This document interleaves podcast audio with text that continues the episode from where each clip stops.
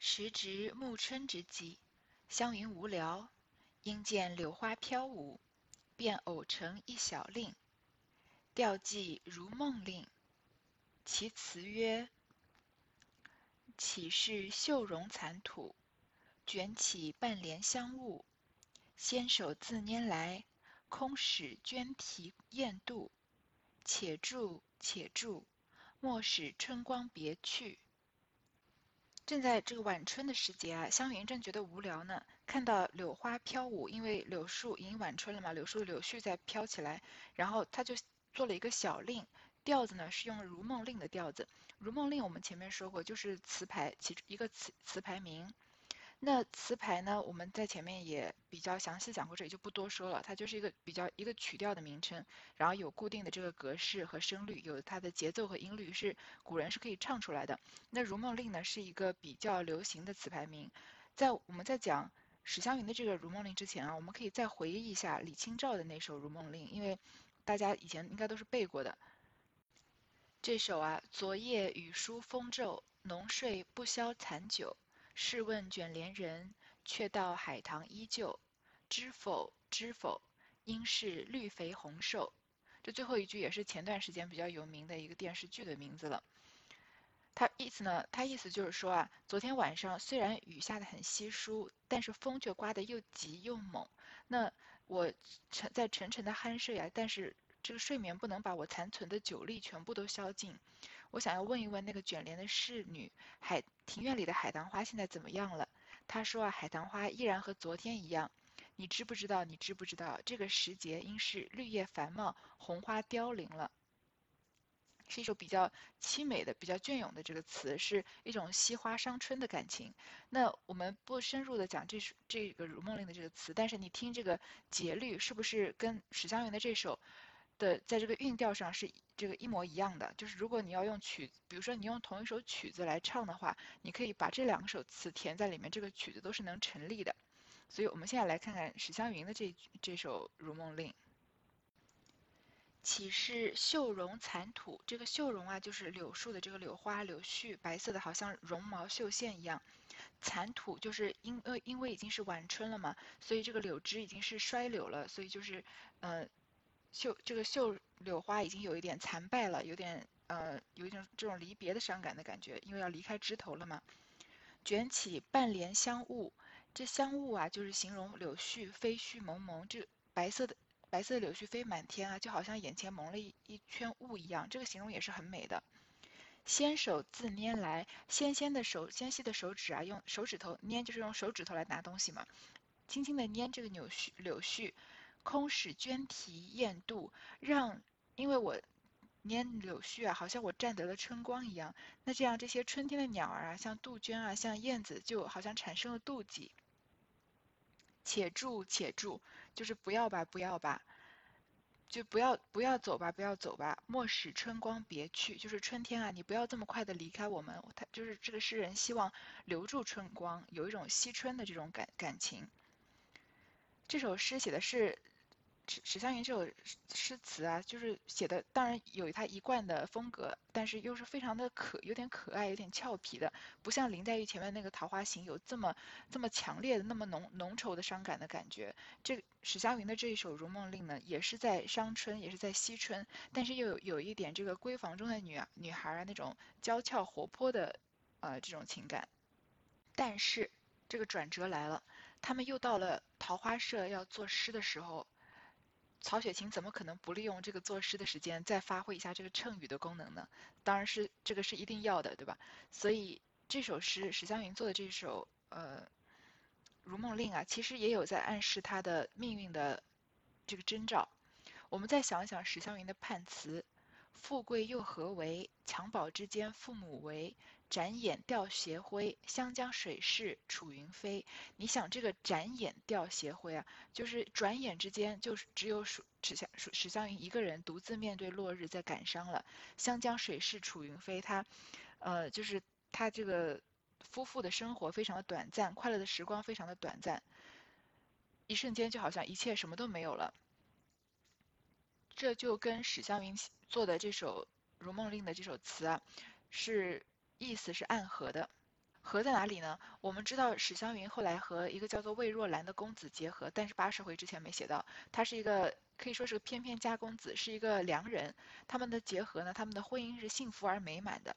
所以虽然史湘云她无依无靠，她虽然不像林黛玉这样的寄人篱下吧，她是住在史家，但是没有人疼爱她，生活过得也比较困苦，比较艰苦。就是他。他先手自年来，他的婚姻应该也不是他自己，当然不是他自己能做主的，也不是像林黛玉和贾宝玉这样可以，呃，不管是有没有成婚，可以在年轻的时候相爱一场的。但是呢，很巧合的，虽然他婚姻没有办法自己做主，但是他的婚姻是美满的，他找到了一个良人。虽然关心他终身大事的人可能很少，但是应该是某种机缘巧合，这个机缘巧合很有可能跟他前面拿的这个金麒麟为有有关系，所以她。遇到了自己这个心仪的对象，是一个嗯很优秀的丈夫，但是呢，她的这段婚姻啊，就跟她就好像到了暮春时节一样，因为春天快要结束了嘛，她就她就跟仅暮春时间剩下来的这些春光一样，那么的短暂。所以史湘云好像在这首《如梦令》里面说：“且住且住，莫使春光别去。”你别走吧，你别走吧，你能不能能不能留下来多陪我一会儿？这种情绪上面是非常非常的无可奈何的。这就预示着他那些那美好的婚姻也好像是暮春的春光一样，也是好景不长的。自己做了，心中得意，便用一条纸儿写好，与宝钗看了，又来找黛玉。黛玉看毕，笑道：“好，也新鲜有趣，我却不能。”湘云笑道：“咱们这几社总没有填词，你明日何不起社填词，改个样儿，岂不新鲜些？”黛玉听了，偶然心动，便说：“这话说的极是，我如今便请他们去。”说着。一面吩咐预备了几色果点之类，一面就打发人分头去请众人。这里他二人便拟了柳絮之题，又现出几个调来，写了粘在壁上。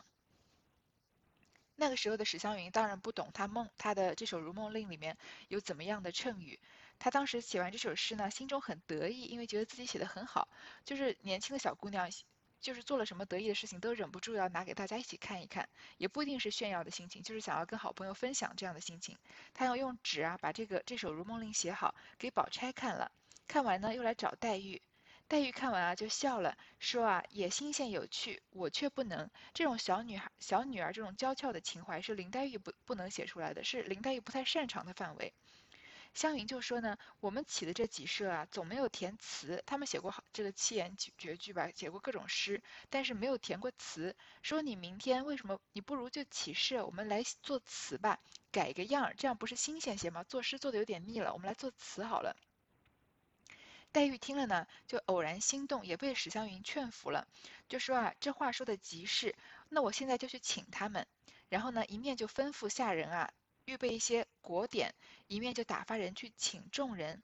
然后这里呢，他们两个人啊就定了柳絮的题目，又献了几个调，就选了几个词牌名，写了粘在墙壁上面。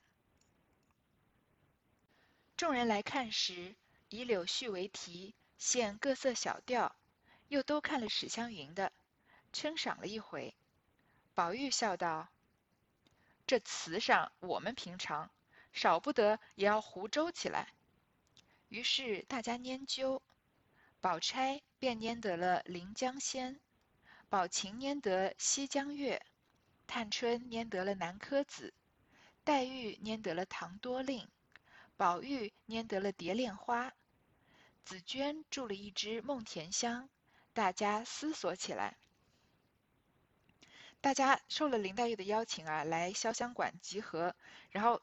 看到是以柳絮为题，有各种各样的小调，然后又看了史湘云做的《如梦令》，大家称赏了一回，称赞了一回。宝玉就笑着说啊，这个词呢，我们都不太会做，少不得也要胡诌胡诌。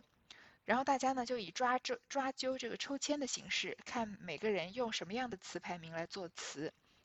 宝钗呢，这个他们各自。抓到的这个词牌名，我们就不深入的说了，因为展开来说能说的太多。等会儿写到他们书的，写到他们各自的词的时候再仔细说。总之呢，就是每个人抓到了自己要的题目，然后都是在要需要主题都是要形容柳絮的。紫娟啊，就点了一支香，大家就思考起来了。一时黛玉有了，写完，接着宝琴、宝钗都有了。他三人写完，互相看时，宝钗便笑道：“我先瞧完了你们的，再看我的。”探春笑道：“哎呀，今儿这香怎么这样快？已剩了三分了，我才有了半首。”因又问宝玉可有了，宝玉虽做了些，只是自己嫌不好，又都抹了，要另做。回头看香，已将尽了。李纨笑道：“这算输了，焦丫头的半首且写出来。”探春听说，忙写了出来。众人看时，上面却只半首南柯子，写道是。空挂纤纤缕，徒垂落落丝。也难挽系也难机，一任东西南北各分离。一会儿啊，黛玉已经写好了。她黛玉经常就是最快的速度能之内能写出最好的诗的人。她写完了，接着宝钗、宝琴都写好了。他们三个人写完啊，就互相要看对方写的是什么内容。这个时候，宝钗呢就要卖个关子，说我先看你们的，看完再看我的。那探春这今天啊发挥的不太好，她说：“哎呀，今天这个香怎么点的这么快？已经剩了三分了，她才写了半首，就还没写完，时间已经快来不及了。”又问宝玉写没写好，宝玉呢虽然做了一些，但是他自己觉得写的不好，就把它全部都抹掉，要重新写。回头一看啊，已将尽了，所以这首这个词，宝玉就好像相当于是没写完，没有在规定时间内写出来。李纨就笑着说：“啊，那你就这就算输了。”焦丫头的半首且写出来，让探春不是说她有半首吗？她是教下课嘛，说焦丫头半首要写出来。探春听说呢，就忙写了出来。大家一看啊，探春写的是半首南柯子，南柯子就是他抽到的题目。探春抽的这个词牌名是南柯子，它前两句啊，空挂纤纤缕，徒垂落落丝。这个空和徒都是白白的意思，就是虽然。纤纤缕和落落丝都是形容柳条，因为细嘛，就纤纤细细的，一摞一摞，一束一束的。就虽然柳条啊如缕如丝，但是它就系不住那个柳絮，所以是空挂徒垂，是白白的，就没有完全徒劳没有用的。也难挽系，也难系。挽系就是用东西把这个呃东西用打成结，把它给拴住。就是这个柳絮啊，既不能拴在柳条上面，也不能羁绊它，就是不能不能让它固定在那上面。一任东西南北各分离，就随便他，任由他四散东西南北。因为柳絮满天飞舞，就离开柳树枝就满天飞舞，到处都分离开来了嘛，再也不能再聚合了。这就是李呃，这就是探春写的这半首。那探春为什么只写半首呢？我们后面能知道为什么。而但是探春的这个衬语在这里其实已经很明显的说出来了。记得盼这记得这个探春的在红。《红楼梦》太虚幻境幻境里面那个曲的曲子吧，最后一句是自古穷通皆有定，离合岂无缘？从今分两地，各自保平安。奴去也莫牵连。我想这句话大家应该还是有印象的，这就是和探春做的这首柳絮词啊，也这个扣合的非常非常紧密了。探春因为后来她是远嫁不归，就再也没有再见到她的这个亲人和这个父母。所以他的远嫁不归的意思就全部都藏在这个南柯子前面的四句里面，就是，嗯，空空挂纤纤缕，徒垂落落丝，就是白白的这个挂缕垂挂缕垂丝，就说亲人啊，你们不需要突然的对我牵挂，对我悬念，因为我已经离开了，就是该该做的都已经做完，该说的都已经说完，以后再也不会跟贾家的人有什么，不会有再见面。一任东西南北各分离，就是贾家的人全部都四散在这个各各个地方，那探春就算是走的最远最远，连踪迹也难寻了。就比较探春的这首比较好理解一些。李纨笑道：“这却也好，何不续上？”宝玉见香没了，情愿认负，不肯勉强色泽，将笔搁下来瞧这半首，见没完时。反倒动了心，开了机，乃提笔续道是：落去君休息，飞来我自知。应愁叠卷晚芳时，纵是明春再见隔年期。李纨看到探春这半首南柯子啊，说写的其实也很好，可惜只有半首，不如就续上吧。这里宝玉不是因为时间到了，他前面做的都不好，都把它抹了吗？他就情愿认输，他不想随便拿前面写的自己觉得不好的来搪塞，就把笔搁下。但是他看到探春写的这半首啊没写完，他反而动了心，开了机，开了这个机窍，不是像我们说这手机开机，但是他就提笔续了探春的这首南柯子，把它把下半首给续上了。落去君休息，飞来我自知。柳絮在落下的时候啊，你不要过于的感叹，等到它再飞过来，就是柳絮飞来的时候，或者它植物在抽叶开花的时候呢，我自知它是在不知不觉中进行的，这只有柳树和柳一柳絮自己知道。应愁叠卷晚芳时。纵使明春再见隔年期，等到黄莺啊都已经不想再叫了，叫得发愁了。等蝴蝶都飞倦了，这些春天的鸟啊和昆虫啊都已经累了的时候，等到这个芳龄已经，这个青春年华已经过去的时候，纵使明春再见隔年期，纵就是即使即使明年我们再见啊，我们就相隔一年才能才能再见一次。有一点点美好的，好像对于未来的憧憬，也有一些就是对于现在的东美好的事物飞逝的这种忧愁。所以曹雪芹这里为什么安排探春写了半首的南柯子，又又让宝玉续了这半首呢？因为后来可以我们推测啊，探春和宝玉后来的结局有它的相似之处。探春是远嫁，嫁到可以说中国以外的地方，然后永远都不能再见他的亲人。那宝玉作为贾府里面人人都捧在手心里的这个少年公子，在贾府破落了之后，也离开了家。不管是他是出家为僧，还是四海漂泊，这个因为曹雪芹没有写出来，所以只能根据我们推测。但是他也是离家人很远，再也没有没有什么机会去再见到家人。如果说我们假设他将来是弃家为僧的话，那也是非常合理的。就从这个诗的推测来看，也是很合理的，因为。出出家了，一切就讲究随缘，就踪迹再也难寻了。不管是他等，如果他他走的时候，大家就大家就不要再惋惜。非来我自知，如果回来的话，我自己是知道。所以贾宝玉以后就后来就成了一个行踪飘忽不定的，就是居无定所的人了。所以这一首南柯子啊，其实含了两个人的衬语，因为它是由探春和贾宝玉合作完成的，而他们的命运呢，又有这样子背井离乡的这样的相似之处。众人笑道：“正经你分内的又不能，这却偏有了。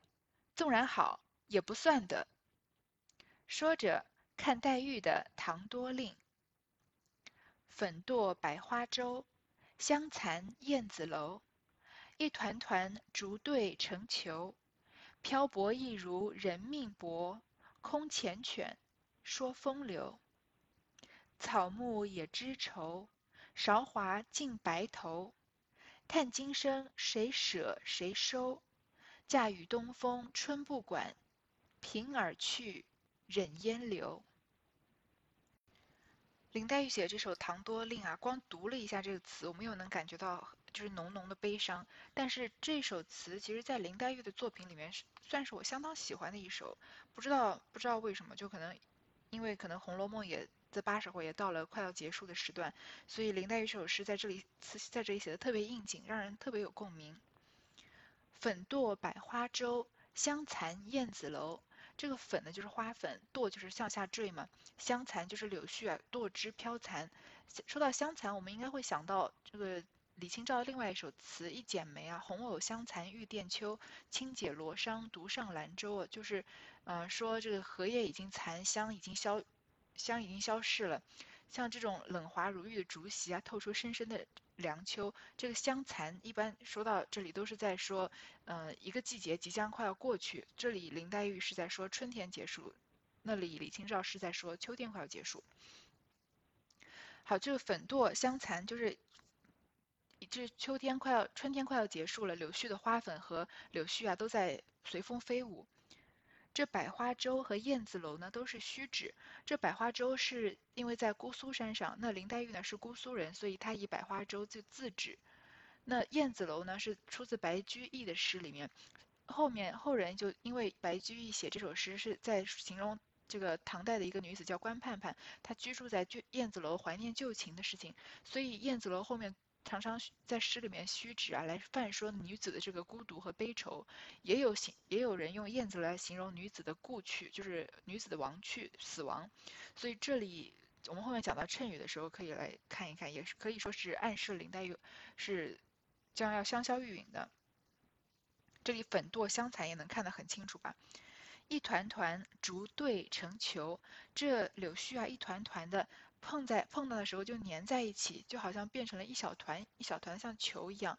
这球呢也有配偶的意思，所以这句是双关语，就是也有人就是也也林黛玉通过柳絮啊也在说柳絮好像一团一团的结成了一对一对。漂泊亦如人命薄，空缱绻说风流。柳絮的漂泊啊，好像人的命红颜薄命一样。缱绻就是缠绵，感情很好，难分难舍，但是呢是一场空。说风流，后面的人只能因为柳絮随风漂流嘛，所以常常林黛玉这个在写柳絮的这个词里面说的风流是，说柳絮随风漂流。但是也也有人说后面人人们就是在林黛玉潇湘玉殒之后啊，常常会议论她的才华、她的风度、她的风流和灵巧。草木也知愁，韶华尽白头。我就特别喜欢这一句，就说。因为柳絮是白色的嘛，一般的草木上面不会有出现白色的这个颜色，除了花以外，那林黛玉这里就说：难道草木你也知道难过，你也知道哀愁吗？要不然怎么会在这么美好的春天的？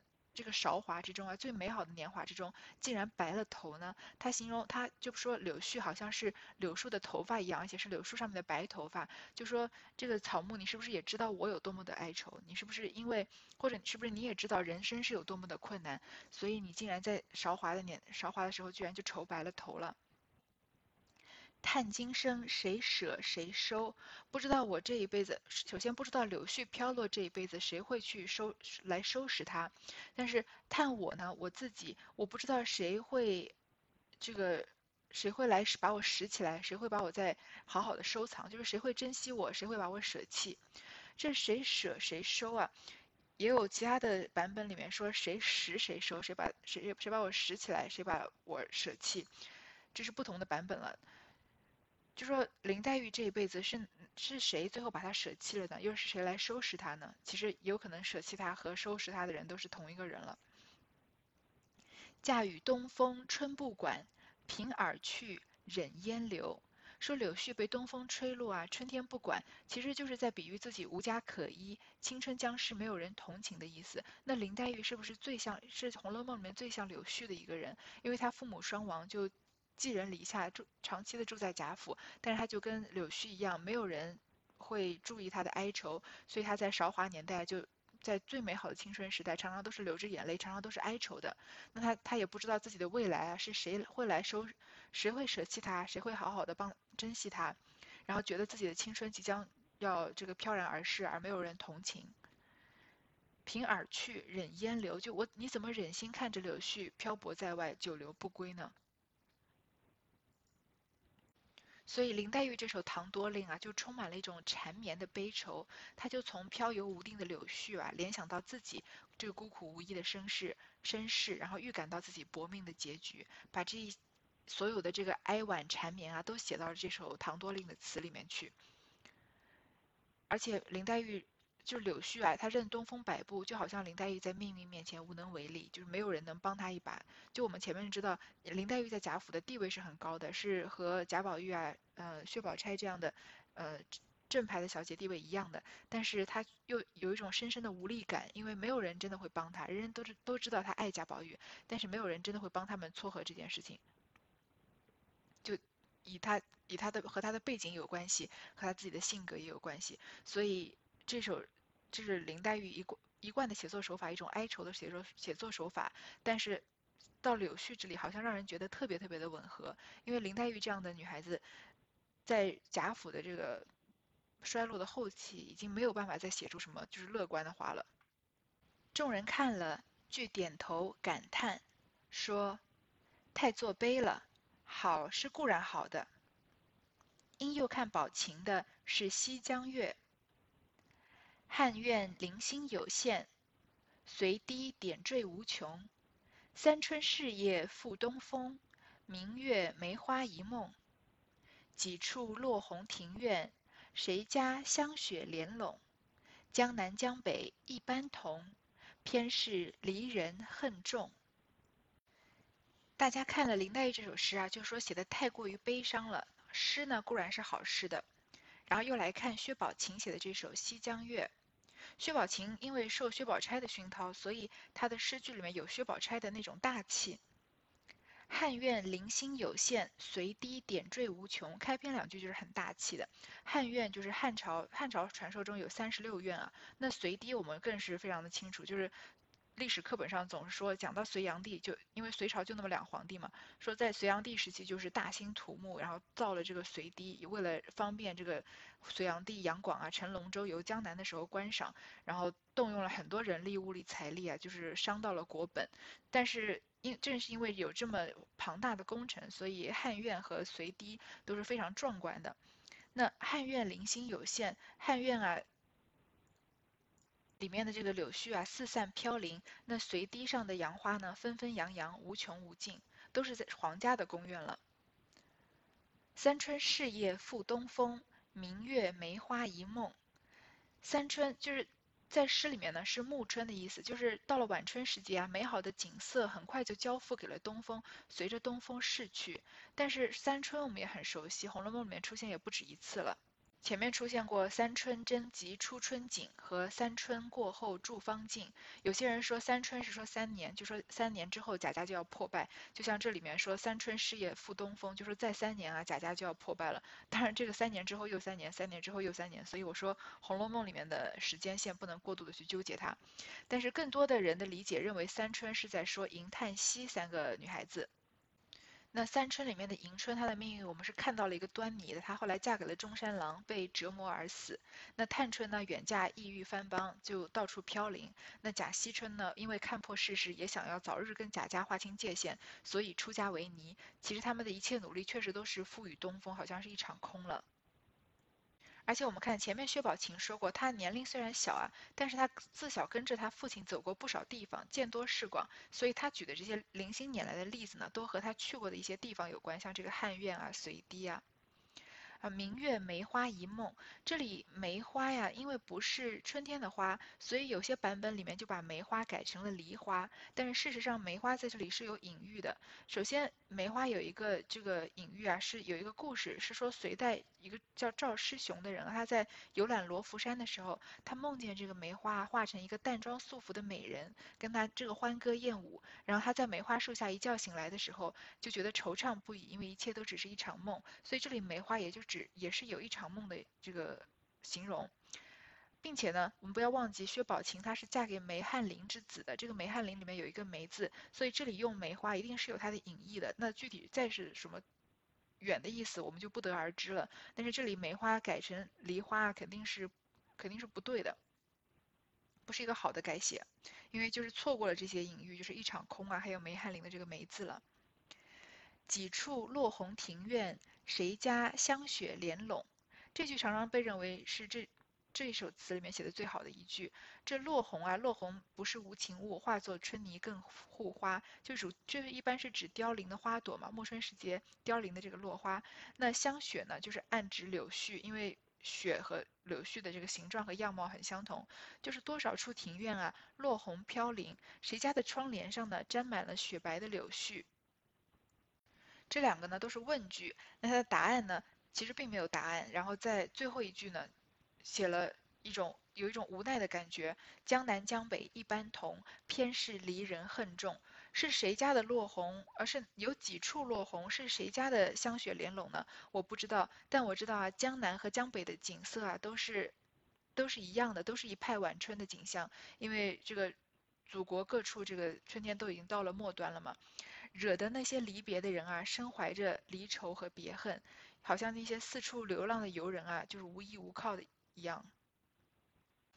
虽然薛宝琴在《红楼梦》前八十回里面的故事情节不是很重，就只有一些简短的描写，但是从她做的这个《西江月》啊，还有她之前说口述的这个真真国的女儿诗啊，我们就也能看出来，她薛宝琴的后来的命运肯定也不会是很好的，因为也有这个离人恨重啊，也有这个异乡思亲，在月夜里伤感这样的一些暗示。而且薛宝琴因为走过的地方比较多，她是个很聪明的姑娘，也是个比较有有世界观的这个有前景的这个姑娘，所以她从红楼，她从贾府的这个萧索的前景里面，好像已经看到了一些大家族已经到了风烛残年、落红遍地的这个没落的境地了。所以这里说几处落红庭院，就说衰落的不只是贾家一家，其实贾家的衰落只是那个年代的这个贵族的衰落的一个代表，只是整个整个。社会整个国家因为各种原因已经走到走到衰落的境地了，所以薛宝琴的惆惆怅啊，同时也有可能是曹雪芹通过薛宝琴的口发出的这一声叹息了。好，这段我们先读到这儿。